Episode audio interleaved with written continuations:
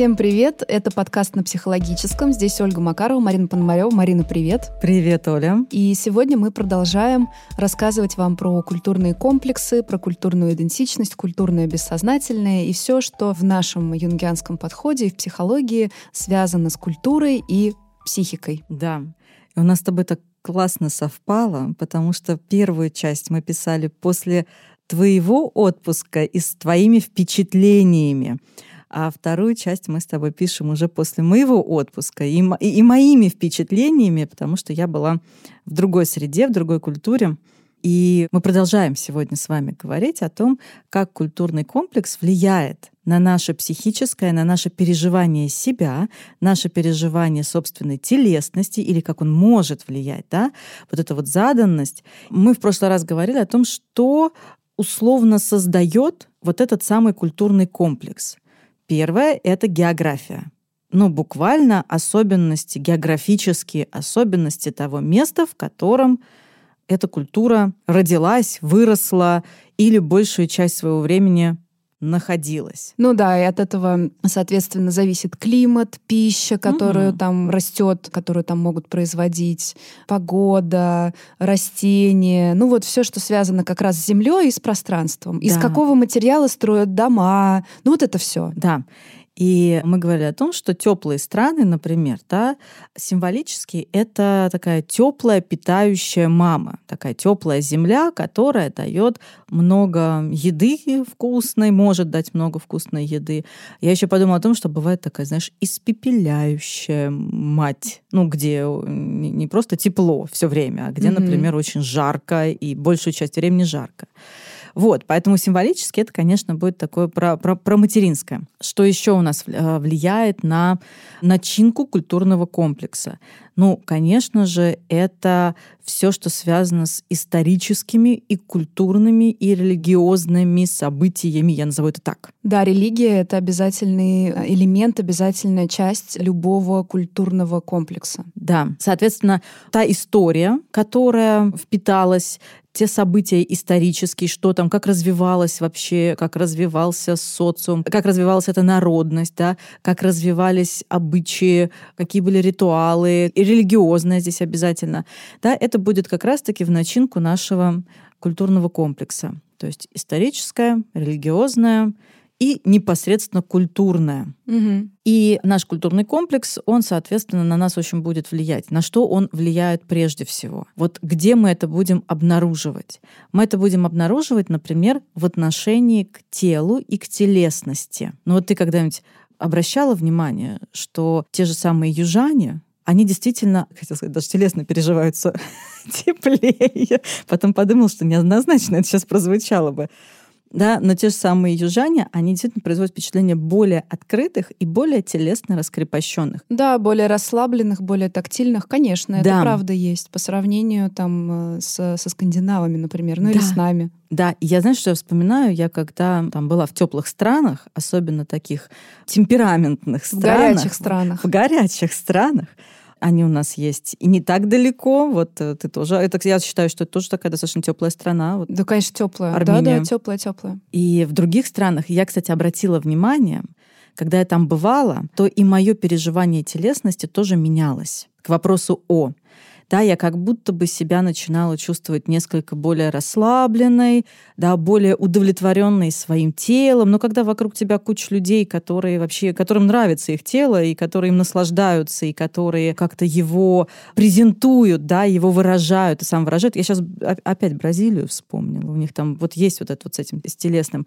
И еще другие тоже я странно вспоминала, где есть вот такой элемент да, вот они прям вот телесные. Поэтому культурный комплекс, он будет на что у нас, ну, скажем так, влиять на наше отношение к телу и телесности, к своему телу, да, к своей телесности, к переживанию своего тела, и в том числе сексуальности, конечно. Да, Марин, я думаю, тут важно, знаешь, еще что? Это мы говорим про то, что касается больше материнского аспекта культурного комплекса. Да. Мы так можем сказать, правда? Потому что телесность — это про материнское. Но я о чем подумала? Я подумала вот как раз, ты сказала про Армению, я подумала про Кавказ, про угу, Северный, в частности, угу. Кавказ. Там довольно тепло тоже, летом, по крайней мере. И я подумала про арабские страны, сцены, которые очень теплые. Я бы сказала, жаркие, горячие. Мягко говоря, очень теплые, да, но они, правда, жаркие. Но там вступает же еще в игру отцовский комплекс, и да. он подавляет материнский. И поэтому, понимаешь, да, жарко, да, как бы вот я думаю, что там нормально все тоже, конечно, и с сексуальностью, и с телесностью, но, пожалуйста, прикройся и ходи в, ну, и ходи закрытой, да, для женщин, по крайней uh-huh, мере. Uh-huh. Ну и там мужчины тоже не то чтобы сильно как-то себя проявляют. Но в это же самое время у них есть танцы, которые тоже Откровенные. в арабских странах, да, а вот э, на Кавказе, например, ну они тоже такие в закрытых одеждах, но они очень чувственные. Даже несмотря на то, что обычно это национальная одежда, да, ну блин, возьми лезгинку ту же самую, но это просто, ну это серьезно, это океан какой-то чувственности, uh-huh. энергии. То есть оно все равно пробивается, но оно везде пробивается. Это природа человека. Но здесь вот важно то, что есть две части этого культурного комплекса. Ну, это я сейчас так э, придумала. Вообще их, конечно, много, да, но просто мы берем основные. Вот материнскую и ну, отцовскую. Да, два аспекта. аспекта, правильно сказать. Спасибо, Марин. И мы говорим о том, что кто-то может немножечко подавить, ну, как бы победить, если какой-то больше. И здесь, когда отцовский вот этот принцип границ когда угу. вот ограничь себя, ограничь свою телесность. Когда он побеждает, то мы видим вот это. Да, я повторяюсь, но я уверена, что, конечно, там проявляется все все равно. Просто это не для глаз. Если в Бразилии там, да, это для глаз, пожалуйста, смотрите, это очень так про взаимодействие, очень открытое. Вот ты рассказывала, что можно подойти потрогать там, а, да, да кого-то даже нужно подойти потрогать кого-то. Прям нужно потрогать. Прям нужно. То здесь нельзя. Слушай, ну я думаю, что у этого есть свои причины и обоснования, потому что я начинаю фантазировать, да, что у них очень горячий темперамент. Вот в тех же самых арабских странах они очень горячие. У них не только земля горячая, они еще зачастую бывают очень сами по себе темпераментные и горячие. И, конечно, здесь необходим был такой элемент, это опять-таки же моя такая придумка, фантазия сейчас, да, что эволюционно или как-то исходя из каких-то там традиционных историй, вот такой ограничительный компонент. Отцовский вот да. принцип границ, да, да, да это все в рамку, в рамку, в, рамку, в какую-то э, завести. Да. На что еще у нас влияет культурный комплекс? Ну, я сейчас говорила про материнский аспект. Это тело, телесность, сексуальность, еда, отношение к еде, тоже очень важно. Да, вот если вы куда-то едете, обратите внимание, как кто вообще ест и что ест. Я понимаю, что там в мегаполисе вы ничего не увидите, потому что все едят mm-hmm. приблизительно на бегу, да, быстрее, быстрее. Но если все-таки уехать, где вот эту культуру можно хорошо прочувствовать, даже в мегаполисе найти такое место, да, обратить внимание, кто как ест и как вы там едите. На что еще у нас влияет? То сейчас про материнский аспект. Что у нас еще в материнском аспекте мы можем здесь подсветить? На что может влиять культурный комплекс? На наше отношение к детям, конечно, на наше проявление себя по отношению к детям. И, кстати, это и как ко внутреннему ребенку, так и ко внешнему ребенку, да, к каким-то своим детям, к каким-то чужим детям и так далее. Вот. Еще культурный комплекс у нас влияет, естественно, на наше отношение, например, к жизни, смерти, как в нашей культуре принято относиться к теме смерти, как мы ее интерпретируем и что мы будем транслировать. Но это абсолютно такая да, культурная история, потому что где-то это вытесняется, замалчивается, где-то это окружается очень большим количеством ритуалов, чтобы это по полной проживалось. Но хотя ритуалы есть везде. Абсолютно в любой везде. культуре в этом плане есть ритуальность, потому что без ритуальности это прожить очень сложно. Нужно вот все это, чтобы было. Но есть культуры, где это там праздник в каком-то смысле, потому что человек вышел наконец-то да, из этого мира, он отправился в лучший мир, и, может быть, даже если он был там достаточно хорошим человеком, вообще сейчас прервал э, череду перерождений и, наконец-то, покинул эту грешную землю. Действительно, бывает, что это воспринимается так. Да, вот в некоторых культурах, я помню, да даже в телепередачах в детстве я это тоже, не в детстве, а там уже в подростковом возрасте наблюдала, да, там рассказывают, когда в белой одежде одеваются, они празднуют и так далее. И вот тут тоже очень интересно Сейчас даем вам такие наводки, как вы можете прочувствовать еще ваш культурный комплекс, да, вот через вот такие моменты, через такие аспекты. На да? что обратить внимание, на что да. можно обратить внимание, да, на то, как вы едите, на то, как, как вы относитесь к своему телу, что вы хотите с ним сделать или не хотите с ним сделать, наоборот, вам вы кайфуете от него, да, что у вас с сексуальностью с вашей, где она, в каком месте, ваше отношение вообще к жизни, что для вас есть жизнь, как вы на нее смотрите, да, это череда перерождений, мгновений, это миг, это что? да, на ваше отношение к смерти, как вы и как ваше окружение, когда сталкивается с этим, может воспринимать. Ну и еще вот через многое-многое, вот через много таких отношений к. Еще очень важный аспект. Кстати, вот это, мне кажется, элемент уже отцовского комплекса отношение к инаковости, к другому, к, к чужому, угу. к чужаку. Да, какое оно. Я не знаю, как сейчас поменялось это или нет. Я просто помню, у меня были очень сильные впечатления. Мы как-то были в другой стране далекой, далекой, далекой, где наших соотечественников не так много. Мы еще были. Есть такие страны? Да, есть такие. Остались страны. такие. Назови, что за страна мне ну, любопытно а, я, На самом деле, я была в Бразилии, и мы еще были в Бразилии с нашими бразильскими друзьями. И мы куда-то там уехали. С локалами, так сказать. Да, да, ага. то есть по таким вот э, нетуристическим местам мы еще особо ходили. Но это прям было очень круто, очень интересно. И мы случайно встречаем двух русских ребят. И нам наши бразильские друзья говорят, смотрите, это русские же ребята, это ваши соотечественники. И я помню вот это первое ощущение, кстати, это не совсем про чужаков и инаковость, но все таки я тогда на это обратила внимание, что когда русские русских встречают в далеких странах, они почему-то не хотят друг друга не, видеть. Не очень радуются, да. Они друг да. другу... И у меня прям было такое мощное впечатление, потому что когда, например, те же самые ребята из Бразилии друг друга встречали на далеких берегах, то это, ну, не праздник, конечно, но это было буйство цвета, красок и эмоций. О, привет, а ты откуда, ты откуда, ты как, а ты как. А у нас, конечно, с этим немножко по-другому. Да у нас с этим вообще проблемы. Есть вот эта же целая прям история такая. Хочу поехать в отель, где как можно меньше русских. Или типа, нет, это был плохой отель, там очень много русских. Слышала же такое, да, правда? конечно, Хоть конечно, раз? конечно. Мне бывает очень обидно за это. Мне тоже обидно. Прям обидно. Я не понимаю, в чем проблема быть в одном отеле со своими соотечественниками. Вот, да, и вот это тоже такой очень важный культурный, мне кажется, компонент. Это отношение к своим где-то там, в другом месте, и отношение к инаковости, к чужим, к другому, как таковому. Вот. А как ты думаешь, а почему у нас такое отношение? Вот, я хочу в отель, где поменьше русских. Да я вот думаю, что таким образом человек отторгает не своих соотечественников, а в первую очередь себя. Потому что, ну, давай на это посмотрим просто трезво и логично. И аналитически. И да? анали... То есть аналитически, да. Иными словами, вот ты приезжаешь в отель какой-то, ты его выбрал, он тебе подошел по финансам, тебе хватило на него денег, тебе понравилась локация, ну, короче, все все понравилось. И вот ты приезжаешь, и фу-фу-фу, оказывается, там русские. И ты таким образом пытаешься вот этим фу-фу-фу от них как-то дистанцироваться, как-то вот прикрыть что-то. Вот нет, фу, мне это не нравится, значит, это пахнет, сделаю вид, что этого нет. Но в таком духе. Но при этом, друг, вы оказались в одном месте, вы на каком-то одном уровне, вам нравятся одни вещи, у вас там, ну, при какое-то похожее, да, количество денег, вы точно похожи. Ну, то есть вы не просто так оказались в этом отеле, да, ну, как бы это не случайность. И э, пытаясь вот отвергать таким образом своих соотечественников, э, ну, мы, конечно, отвергаем в первую очередь себя. Ну, ну какую-то это, часть себя ну, теневую, не, не очевидно, хотим, что да, мы ее воспринимаем как теневую, потому что мы не хотим как бы да. ее к себе присоединять. Да, и вот тогда у меня возник бы вопрос, если бы ко мне пришел такой человек и про это рассказал на прием, у меня бы обязательно возник вопрос по отношению к нему. А что, что вам в этом не нравится? Что именно, Что да. именно, что именно, с чем именно вы не хотите иметь дело, с чем именно вы не хотите вступать в контакт?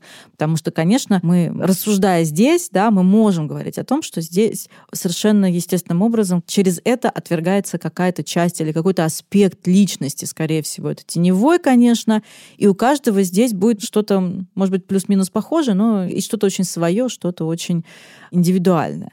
Но я, кстати, не могу сказать, я просто э, с иностранцами так много не общалась, я имею в виду на эти именно темы. Я не знаю, может быть, у них там тоже есть какой-то срез, или, может быть, есть какие-то культуры, которые тоже говорят, фу-фу-фу, не хочу со своими встречаться, они какие-то не такие.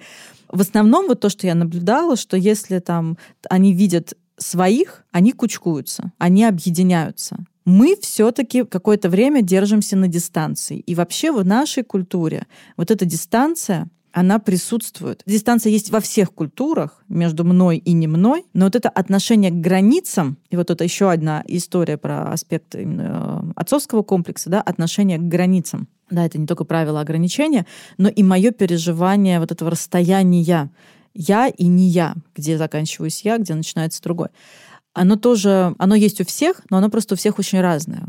И, например, там для меня, из моей культуры, когда я приезжаю в какие-то теплые места, где меньше дистанция, у меня первые несколько дней шок. Ну, такой вполне себе шок организма, потому что я не привыкла к таким близким дистанциям с неблизкими, незнакомыми там иногда людьми, да, и это проявляется не только там в телесности, это не обязательно сразу в телесность какую-то прыгать, да, но на уровне разговоров, кто как общается, кто кому что рассказывает и так далее. А я хочу сказать, у меня, знаешь, Марин, такая идея шальная сейчас появилась, я ее, пожалуй, реализую. Сейчас возьму и проедусь катком по всему хорошему, что мы уже сказали про всякие разные комплексы так. разных культур. Вот я думаю про то, что ты говоришь о Бразилии угу. и о южных культурах, там о многих других, про вот эту телесность, сексуальность, что это вот так выражено. А я сижу и думаю, ну это же гиперкомпенсация, потому что именно в Бразилии, например, самая хорошая пластическая хирургия, и тебе вставят лучшую жопу на свете, и такую тебе больше нигде не сделают, еще если в Таиланде ты хочешь ее. Хирургия. Ну, еще в Таиланде, да. Ну, мы говорим про Бразилию, да, что да, там супер пластическая хирургия. Да, и там вот правда. эта вот история, что, ну, карнавал, опять же, угу. да, все это показать, и оно должно быть такое большое, красивое, очень выраженное. Ну, это же гиперкомпенсация тоже какая-то. Гиперкомпенсация чего тогда? Не знаю. Да, вот я тоже не знаю, поэтому мне становится сразу интересно. А тогда чего это может быть? А у нас как в культуре? Смотри, у нас другой перевес, да? Мы снаружи, как это на лицо ужасно и теплые внутри. Угу. Да, да, да. Мы снаружи обычно более дистанцированные, более сдержанные, более такие холодные даже в чем-то, да, потому что в нашей культуре в силу разных обстоятельств, мы в прошлый раз это обсуждали, ну, не очень-то принято вот прям сразу так и всем все показывать. Для нас это было долгое время опасно. Но я вот все это время, пока мы с тобой говорили, я хотела сказать, что но стоит нашим выпить по стопарику, потеплеть, когда вот чуть-чуть, да, вот потеплеют внутри. И это же песни, пляски, mm-hmm. радушие, большая отзывчивость, большая помощь, ну, когда эго немножко притупляется, которое на страже находится все время, да. чтобы вот этого лишнего не сказать. Ну, действительно, да, у русских есть такой... Ну, есть какой-то стереотип про русских. Про стереотипы, кстати, отдельно хочется сказать, что они на ровном месте не появляются. Ну, то есть, да, есть какие-то стереотипы, которые кажутся уже совсем тупыми, есть какие-то, которые давно потеряли актуальность, но все-таки они на ровном месте не появляются. Они откуда-то доберутся, и если вы можете их анализировать и не воспринимать буквально, да, посмотреть, а почему говорят, что русские хмурые, что там за этим лежит. Не воспринимать буквально, что все русские хмурые, вот и все, и никто угу. не улыбается. А вы заглянуть поглубже, то вы можете много информации, на самом деле, получить. О культуре, о сообществе, о компании. Ну, стереотип может сложиться там о любой какой-то группе, там, не знаю, виде, типе чего-либо. Ну так вот, и есть эта история, да, что русские хмурые, угу. и они не улыбаются, и мы это, как правило, оправдываем тем, что когда мы улыбаемся, мы правда рады это по-настоящему. И есть такая штука, что вот в Америку ты приезжаешь, угу. и там все такие все, как твои дела, тебе все улыбаются, желают хорошего дня и все такое, но это не очень искренне. Угу. И ты знаешь, я здесь, как психолог, возьму на себя смелость сказать, что в этом смысле русские более конгруентны. То есть то, что человек выражает, в каком-то смысле неплохо все-таки соответствует тому, что он ощущает. Ну, то есть, если к тебе, не знаю, не подошли, не сказали, ой, как твои дела, как прошел сегодня твой день, не улыбнулись какие-то совершенно там незнакомые люди, то, ну, им не интересно. И ты об этом точно знаешь. Да. И тут и здесь бывают перегибы, Здесь кроется то, что мы действительно много привыкли подавлять. И дело в том, что бывает, что и есть импульс улыбнуться, там, да, подойти, угу. что-то спросить, предложить, но подавляем, потому что, да, ну, там, мало ли что. Но, с другой стороны, тут некоторая конгруентность все-таки присутствует, потому что, честно сказать, немножко бывает пугает, когда человек с напором, значит, тебе желает всего самого лучшего в жизни, приятного, улыбается и так далее, а ты просто там, не знаю, у него спросил, сколько времени. И ты думаешь, блин, что-то это перебор переборочь какой-то. Что не так? Да, что-то не, не так, что здесь не так. Ну, потому что, слушай, ну, мы же больше половины информации все равно считываем невербально. Ну да, есть какие-то особенности культуры, да, что надо улыбаться, это неплохо. Но дело в том, что когда это совершенно не искренне, ты это тоже считываешь, и ты внутренний дискомфорт все равно испытываешь. Ты можешь не понять этого, но некоторое ощущение, вот, знаешь, такой неточности, да, какого-то дискомфорта, даже на уровне телесном. Неконгруентность, да, вот да, она, да, да, да, так и проявляется проявляется. Угу. Оно здесь, конечно, будет присутствовать. Но это на самом деле очень интересная тема. Вот для нас, как для психотерапевтов, эта тема не просто интересна, но еще очень актуальная. Я, знаешь, что еще хотела сказать? Есть какое-то отношение, вот все равно у нас есть некоторое такое стремление все оценить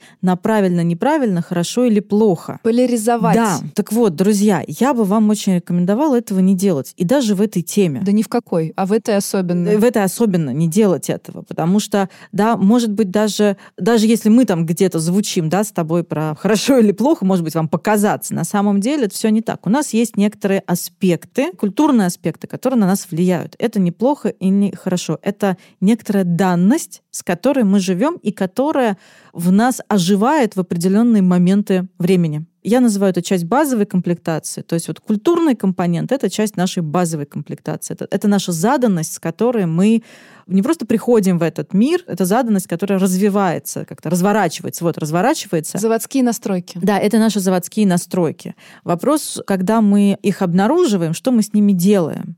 Как мы к этому относимся. Да, у нас есть некоторая готовность. В общем, вот эти наши заводские настройки дают нам некоторую готовность готовность к тому, как мы будем относиться ко всему вокруг и к себе в частности. Но это вовсе не означает, что есть что-то плохое, что есть что-то хорошее. Да, в одних культурах люди чуть меньше себя, изначально у них готовность себя проявлять чуть меньше. Но это не значит, что они всегда будут такими и только такими и никакими другими. Угу. Ну, come on, это вообще не связанные с этим вещи. Я бы говорила про то, что все-таки культурный комплекс — это часть наших заводских настроек, которая нам задает некоторую готовность к. Она создает такую такую базовую философию. То есть это часть нашей базовой философии, часть нашей базовой системы координат, в которую включены отношение к разным аспектам себя и своей жизни, правила, установки на себя и на других, и на жизнь. И автоматически мы это осуществляем. Ну и важно помнить, что есть всегда два полюса, и мы просто их подсвечиваем. То есть когда мы говорим, что есть такая история, что русским сложно там проявлять чувства, э, это не хорошо и не плохо, это просто факт. Когда мы говорим, что есть такая история, что там американцы не всегда искренне в своих чувствах, но это тоже как бы просто факт. Это то, что знание — сила, это не оценка. Просто вы, когда владеете этим знанием, и вы видите это в жизни, вы можете с этим как-то обходиться. Вы это отмечаете, и у вас больше информации о том, что происходит вокруг вас. Это всегда более сильная позиция. И всегда есть два полюса. Если взять тот же Южный Кавказ, которому мы пели дифирамбы, дифирамбы и оды да, в прошлом выпуске, и это все совершенно искренне, да, и мы действительно подметили много хорошего, много такого позитивного. Это такой позитивный полюс этого комплекса. Много про это говорили. Семья, угу. еда, там, да, вот это все. Но так вот вам, пожалуйста, другая сторона этого комплекса. Очень затруднительная затруднена сепарация, потому что от хороших родителей очень сложно уходить. И возникают периодически гигантские проблемы у людей, угу. которые находятся внутри этой культуры. Потому что ты уже взросленький, тебе уже 45, а армянская тетушка, которая тетушка Анаид, которая может прийти в любой момент со своими ключами в твою квартиру и принести тебе долму, она никуда не девается, потому что у вас так принято. А тебе бы хотелось уже, чтобы она не приходила. Понимаете? У всего есть две грани всегда. Я сразу вспомнила моего хорошего приятеля, итальянца, которому чуть больше, чем 45. Но он никак, бедолага, не может сепарироваться Такая и создать, же история, да. создать какую-то свою историю, потому что там настолько большая прочная семья итальянская, с итальянской мамой, с тетушками, сестрами, папа там. Вот они всей такой шоблой везде и присутствуют. А парню-то уже чуть за, за 45 аж это другой компонент, это другой аспект. И сколько в этом хорошего. Вот, кстати, история из жизни. Ехала примерно после записи нашего прошлого эпизода про культурные комплексы, как раз ехала в такси. И разговорились с водителем. Водитель оказался из Кабардино-Балкарии родом, и он мне задал такой вопрос. Мы с ним разговаривали тоже про культуру, там, про Эльбрус, угу. и он меня вот что спросил про семью. И он говорит, а вот скажите, я вот все понять не могу, почему здесь, вот в Москве, женщины так поздно рожают и заводят семью. Я вот, говорит, с кем там не общаюсь, кого не вожу, все там 30 плюс, ни у кого детей нет, и они все говорят, да мы пока не собираемся.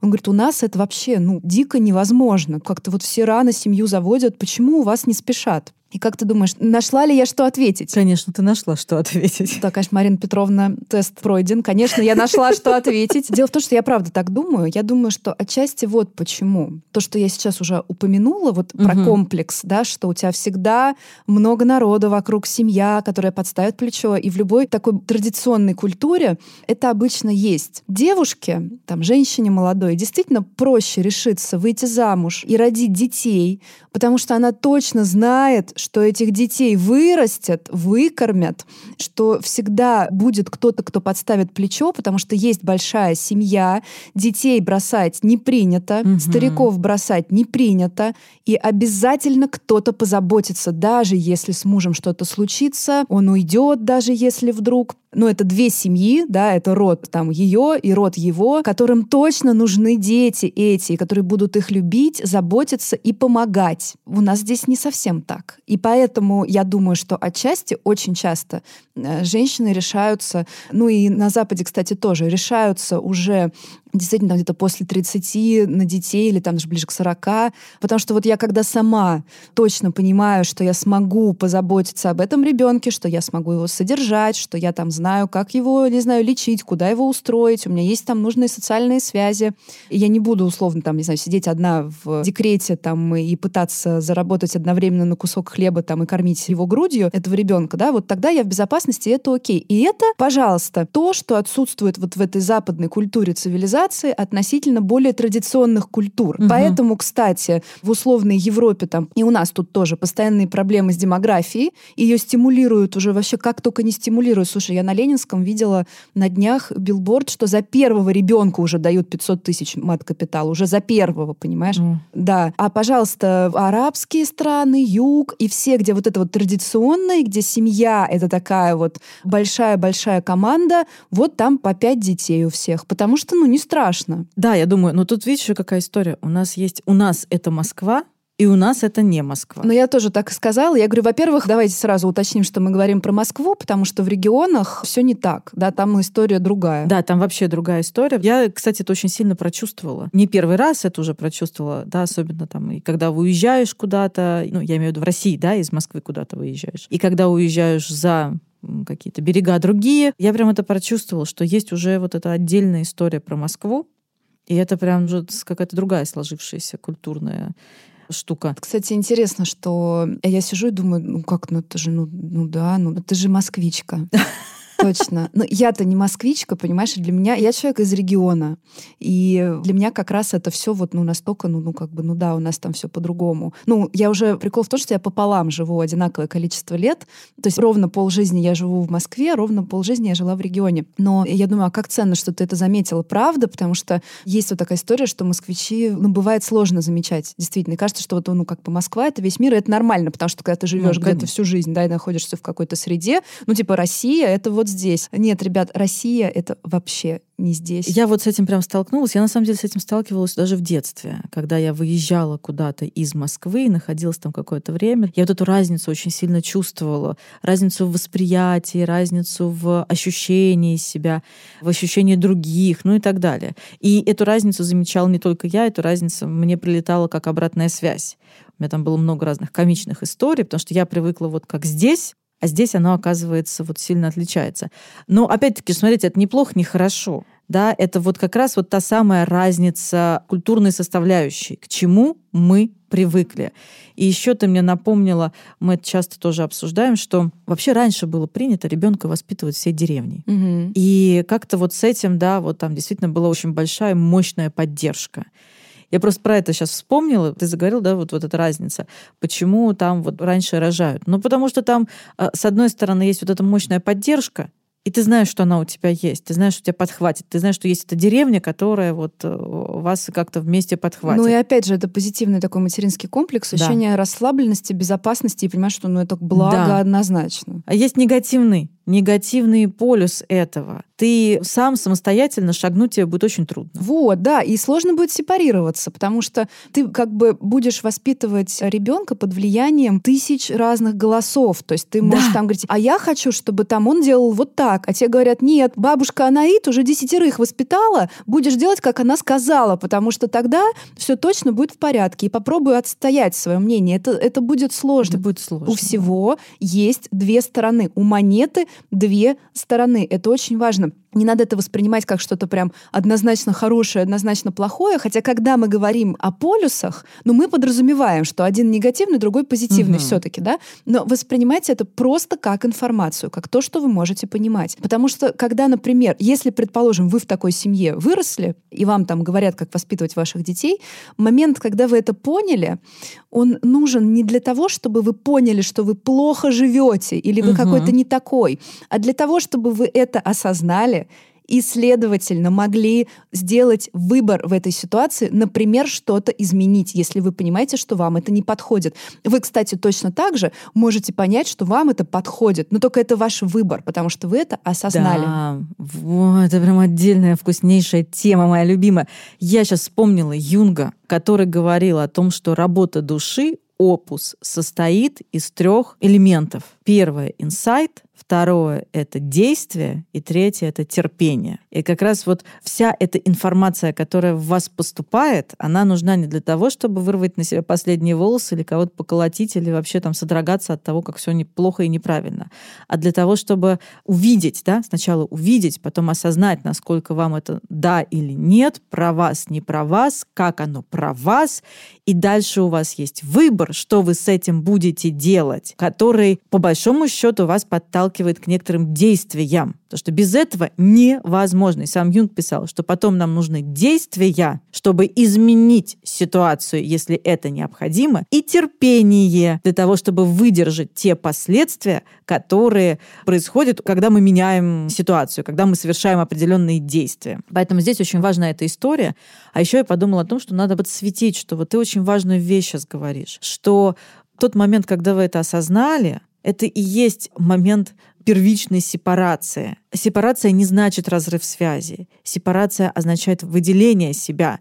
И в каком-то смысле дальше у тебя возникает выбор, что ты будешь с этим делать. Mm-hmm, да, ты да. можешь согласиться, ты можешь сказать, что а бабушка действительно мне подходит этот способ он со мной очень согласуется, и с моим ребенком он ему полезен. Только это я выбрал из себя. И это я выбрал уже исходя из себя. Ну и вот, если мы говорим, мы сказали, привели пример Кавказ, да, там угу. вот это позитивные родительские комплексы, где все так хорошо. И мы говорили про Россию, и про то, что, кстати, я подумала, на самом деле, про Россию, учитывая размеры нашей страны, угу. можно вообще отдельно делать подкаст про культурные комплексы внутри России, потому угу. что это просто столько всего, столько народов, столько разных комплексов, опять же, культурных, разных языков. Это вообще отдельная история. У нас много разных регионов, да, да, да. начиная с юга на север, с запада на восток, куда хочешь. Религии, Религии разные. разные. Вот о чем и речь, что это вообще просто отдельная внутри внутри страны можно еще культурные комплексы обсуждать, когда тем более она такая большая и такая разношерстная, разнообразная. Ну так вот, и мы поговорили, да, про эти кавказские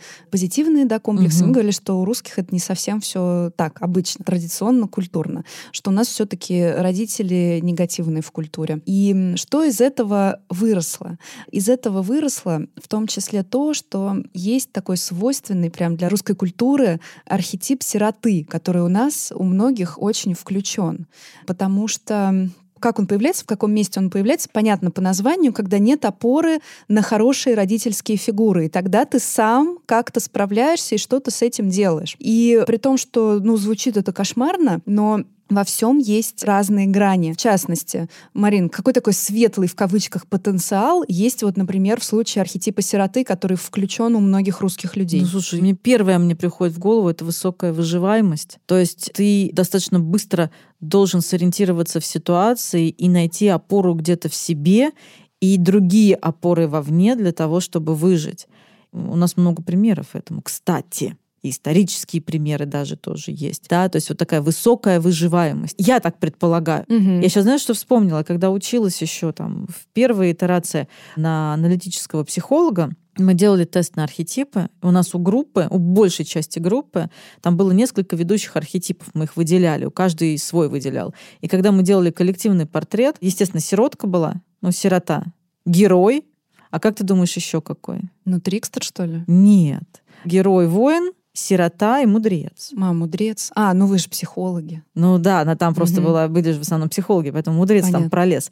Да, но вот сирота и герои, вот прямо они лидирующие позиции тогда занимали. Тогда. Но это потому, что вы психологи, а я бы... Ну, хотя да, мудрец. Угу, угу. Я когда представляю себе такой русский характер, я думаю, что это вот действительно герой, конечно, сирота. Сирота, одиночка он должен быть. И мне хочется Трикстера включить, хотя это противоположный герою э, совершенно архетип, но они у нас как-то вот на качельках. Мы в прошлый раз уже говорили, да. что он у нас как будто бы хороший, но мы как-то это не всегда применяем. Хочется, чтобы больше применяли и больше играли в то, что происходит. И тогда, может быть, вот эти вот таковы сложных щей, каких-то прямых решений, когда ты приходишь и требуешь вместо того, чтобы договориться, может быть, они бы с нас спали. Но это мое такое видение, совершенно ни на что не претендую. Но мы вернемся к сироте. Да. Выживаемость высокая. Выживаемость. Потом соединенность с окружающим миром, с природой, природой, потому что давайте подумаем про сказки, где сиротка находит помощь. Вот просто в русских сказках и вообще в мифологии.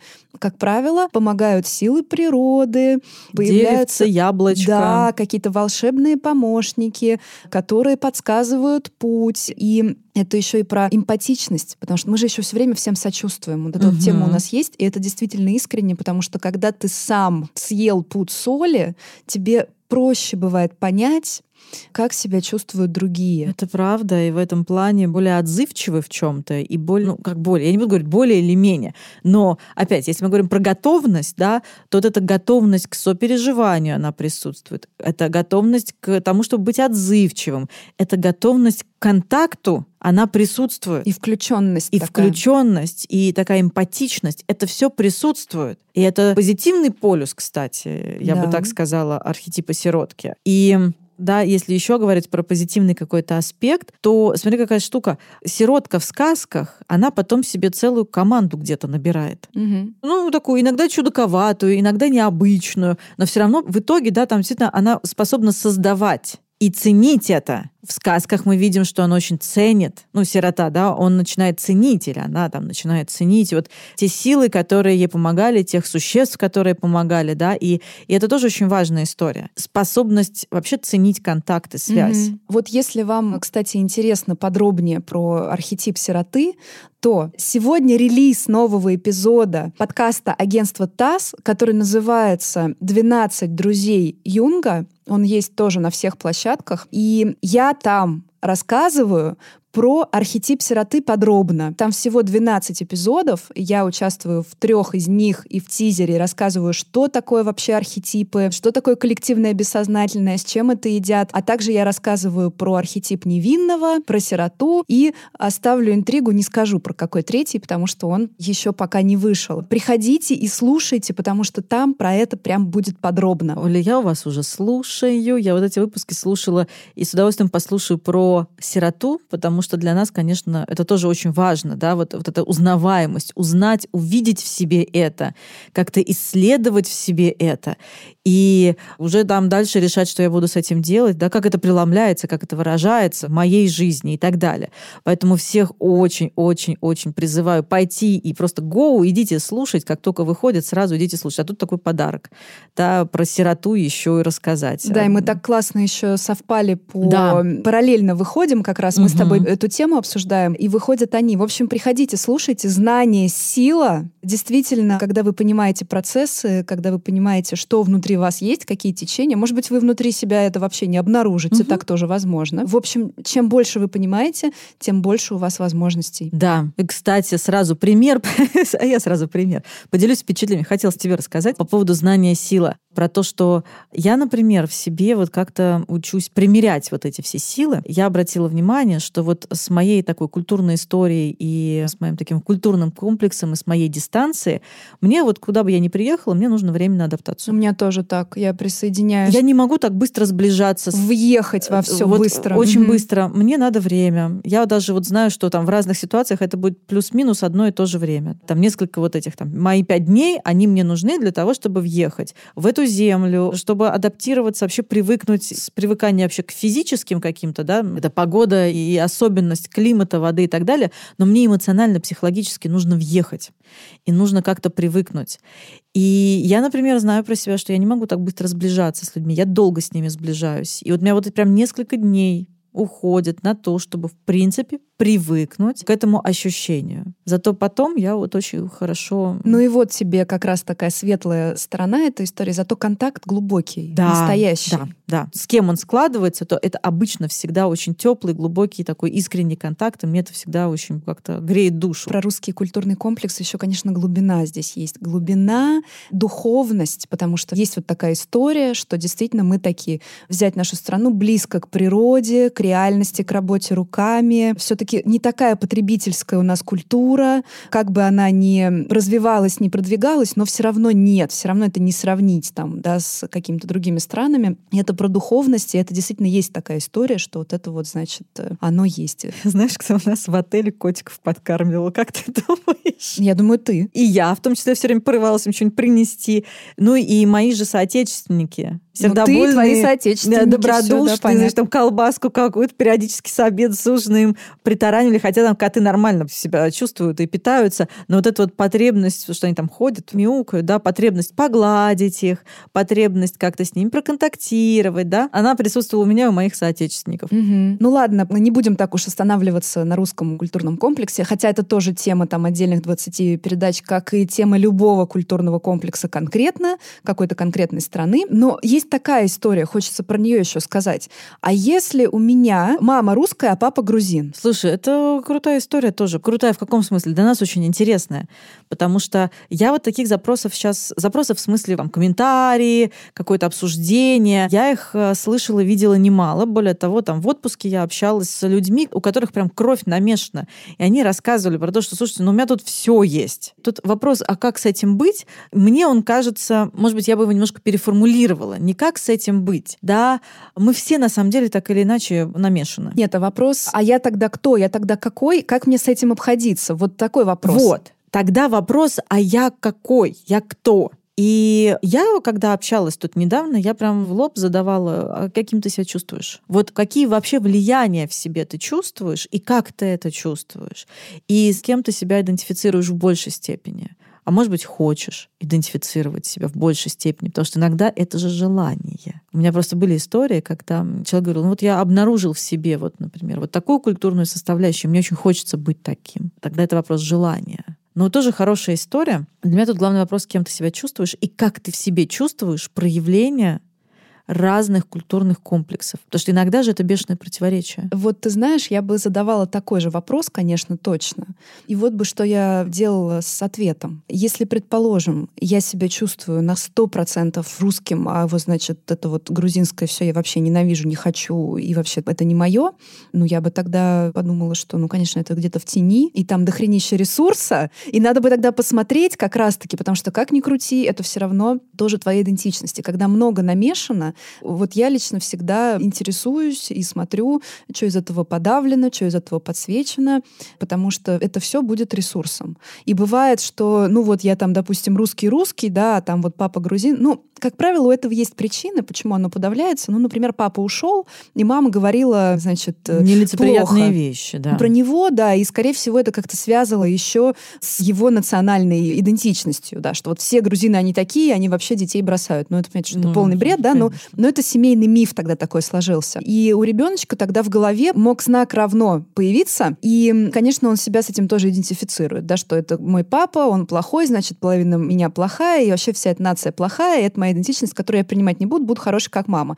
Но тогда туда хорошо бы, правда, пойти и посмотреть, что там, потому что, повторюсь, там, скорее всего, очень много ресурсов всяких. Ну, тут, да, первый вопрос, с кем ты себя идентифицируешь, то есть кем ты себя в большей степени чувствуешь, что более проявлено и что более легализовано, например, что более видно, а что менее проявлено, может быть, подавлено, ну или просто не проявлено там в силу каких-то причин. Потому что мы не можем все время, знаешь, как светофор светиться в разные стороны. В нас в каких-то разных контекстах, в каких-то разных ситуациях у нас начинает вот это все включаться и что-то с этим происходить. Да, вопрос, как мы с этим обходимся. Поэтому вот тут вопрос про это в большей степени, я думаю. Что проявлено, что подавлено. И как ты это переживаешь, как ты это в себе переживаешь, какую часть себя ты чувствуешь как легальную, хорошую, проявленную, там, знаю, правильную, какую нет. Ну, тут прям надолго можно залипнуть. Про смесь и про соединение культур, разъединение культур. Вот еще что хочется сказать, как это все работает с выбором психолога, как можно угу. сюда это все применить. Ну, во-первых, про это надо думать это надо учитывать. Ну, то есть э, можно, да, это учитывать. Это такой хороший еще один уровень, про который можно размышлять. Ну, допустим, там я осетинка, и мне нужно выбрать психолога, и, может быть, мне будет удобнее и лучше постараться поискать психолога, который тоже там осетин или которая тоже осетинка. Потому что это будет человек, который знает, чего у меня за культурные комплексы, какие традиции, скорее всего, в моей семье соблюдаются, и мне не нужно будет все это долго объяснять объяснять. Вариант номер один. Угу. Вариант номер два. Возможно, мне наоборот принципиально нужен психолог, ну там русский, не знаю, там или грузинский, ну кто-то там, скорее всего, кто на моем все-таки языке разговаривает. Это, кстати, тоже важный момент, что мое убеждение, что психотерапию лучше на родном языке проходить. Ну, бывают билингвы, тогда неважно. Но угу. если это второй язык, который вы выучили во взрослом возрасте, это будет уже чуть сложнее, потому что вы будете подбирать слова, и бессознательно будет не так включаться, как на родном языке. Ты какую-то сейчас тему интересную поднимаешь. Да. Ну так вот, и может быть это принципиально. Человек другой культуры, и это может быть очень полезно, и нужно, и важно, потому что это подсветит как раз тот полюс, который у меня, допустим, вытеснен полностью, потому что я там полностью в этой своей угу. осетинской культуре, да, а он привнесет что-то и сможет там со стороны на это посмотреть, отразить, отрефлексировать и так далее. Про это можно думать, про это можно разговаривать, кстати, с психологом со своим. И такой призыв к психологам у нас просто это встроено по умолчанию в наш угу. подход в юнгианский, да, мы про культуру. Ну, то есть такого не бывает, что вы приходите к юнгиансу,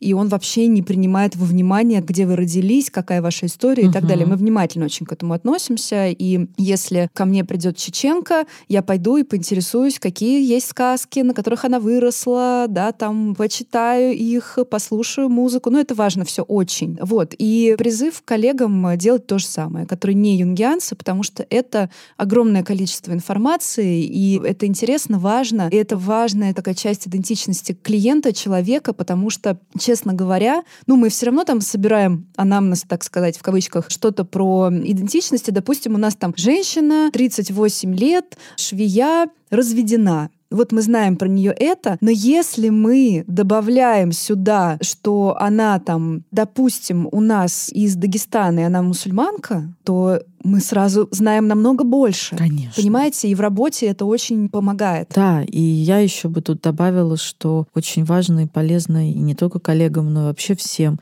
Ну, я имею в виду прежде всего коллегам, да, и мы это тоже делаем. Мы изучаем другие культуры, мы изучаем их традиции, обычаи. И это необходимая составляющая того, чтобы начать работу да, перед тем, как мы начинаем работать, нам вообще надо понимать, что мы знаем о той культуре, о той местности, о тех обычаях, традициях, тех правилах, например, в которых вырос наш клиент. Ну да, и что вообще можно говорить, э, нельзя, и красные линии, опять же, это помогает понять. Короче, здесь очень много информации. Ну, вот про смешение мы уже угу. затронули в прошлом выпуске, что почему здорово путешествовать, да, потому что мы знакомимся лучше, на самом деле, не только с другими культурами, но и с собой. Да. Что у нас вытеснено, что нам неприятно, что нам очень приятно. И путешествия действительно помогают понять себя и общение с людьми других культур. Это очень обогащает. У меня есть клиент, который поделился со мной такой обратной связью по поводу как раз-таки подкаста, истории с культурными комплексами. А я хочу поделиться угу. со всеми. Здесь важная ремарка, дисклеймер рубрика «Дисклеймер». Когда мы делимся каким-то клиентским материалом, мы сначала, во-первых, сами взвешиваем, насколько это будет полезно для процесса угу. терапевтического. Во-вторых, конечно, обязательно обсуждаем это с клиентом. Можно ли этим поделиться? Берем согласие. Ну и, в общем, это важно, да? То это мне вот клиент рассказал, а я вам сейчас всем расскажу тоже. Нет, конечно, я с его согласия абсолютно это все вам передаю, но он сказал просто шикарную вещь, которая ужасно мне понравилась. Мне хочется прям ей так завершить даже сегодня сегодняшний наш выпуск, закруглить эту тему, даже целую тему. Его работа связана с едой, он занимается едой, и в том числе такой национальной кухней. И он сказал, ну, он рассказал, что как бы на кухню подбираются люди, культурная составляющая и национальная тоже важна, потому что, например, люди с севера хорошо умеют хранить рыбу, предположим, да, арабы угу. не умеют. Ну, то есть, если ты хочешь человека, который научит этому и будет это делать хорошо, ты думаешь про культуру. И как раз-таки кухня часто это такое место, где все вот это смешивается, и все друг у друга что-то берут, получаются классные штуки. И он сказал, что от смешения кровей получаются здоровые и красивые дети, а от смешения культур за столом счастье и радость. Ой, Какие прекрасные слова. Да, и не согласиться невозможно, это абсолютно так. И действительно, если бы мы все были одинаковые, то, наверное, было бы нам неинтересно друг с другом, сложно, скучно. И сложно было бы родить вот что-то такое классное, угу. совместное, потому что это сотворчество, и каждый привносит что-то свое. Вот если есть человек, который умеет хорошо хранить рыбу, если есть человек, который разбирается там в тропических фруктах, есть человек, который классно делает делает там несладкую выпечку, то у вас получается полный стол вкусной еды. Я есть захотела. Я тоже захотела. Пойдем поедим, Марина. Пойдем поедим, пожалуйста. Потому что очень вкусно все получается. Итак, друзья, с вами был подкаст на психологическом. С вами была Ольга Макарова, и Марина, Марина Пономарева. И, и мы идем есть. И мы пошли поедим. Вам тоже приятного аппетита. Увидимся, услышимся на следующей неделе. Пока-пока. До свидания.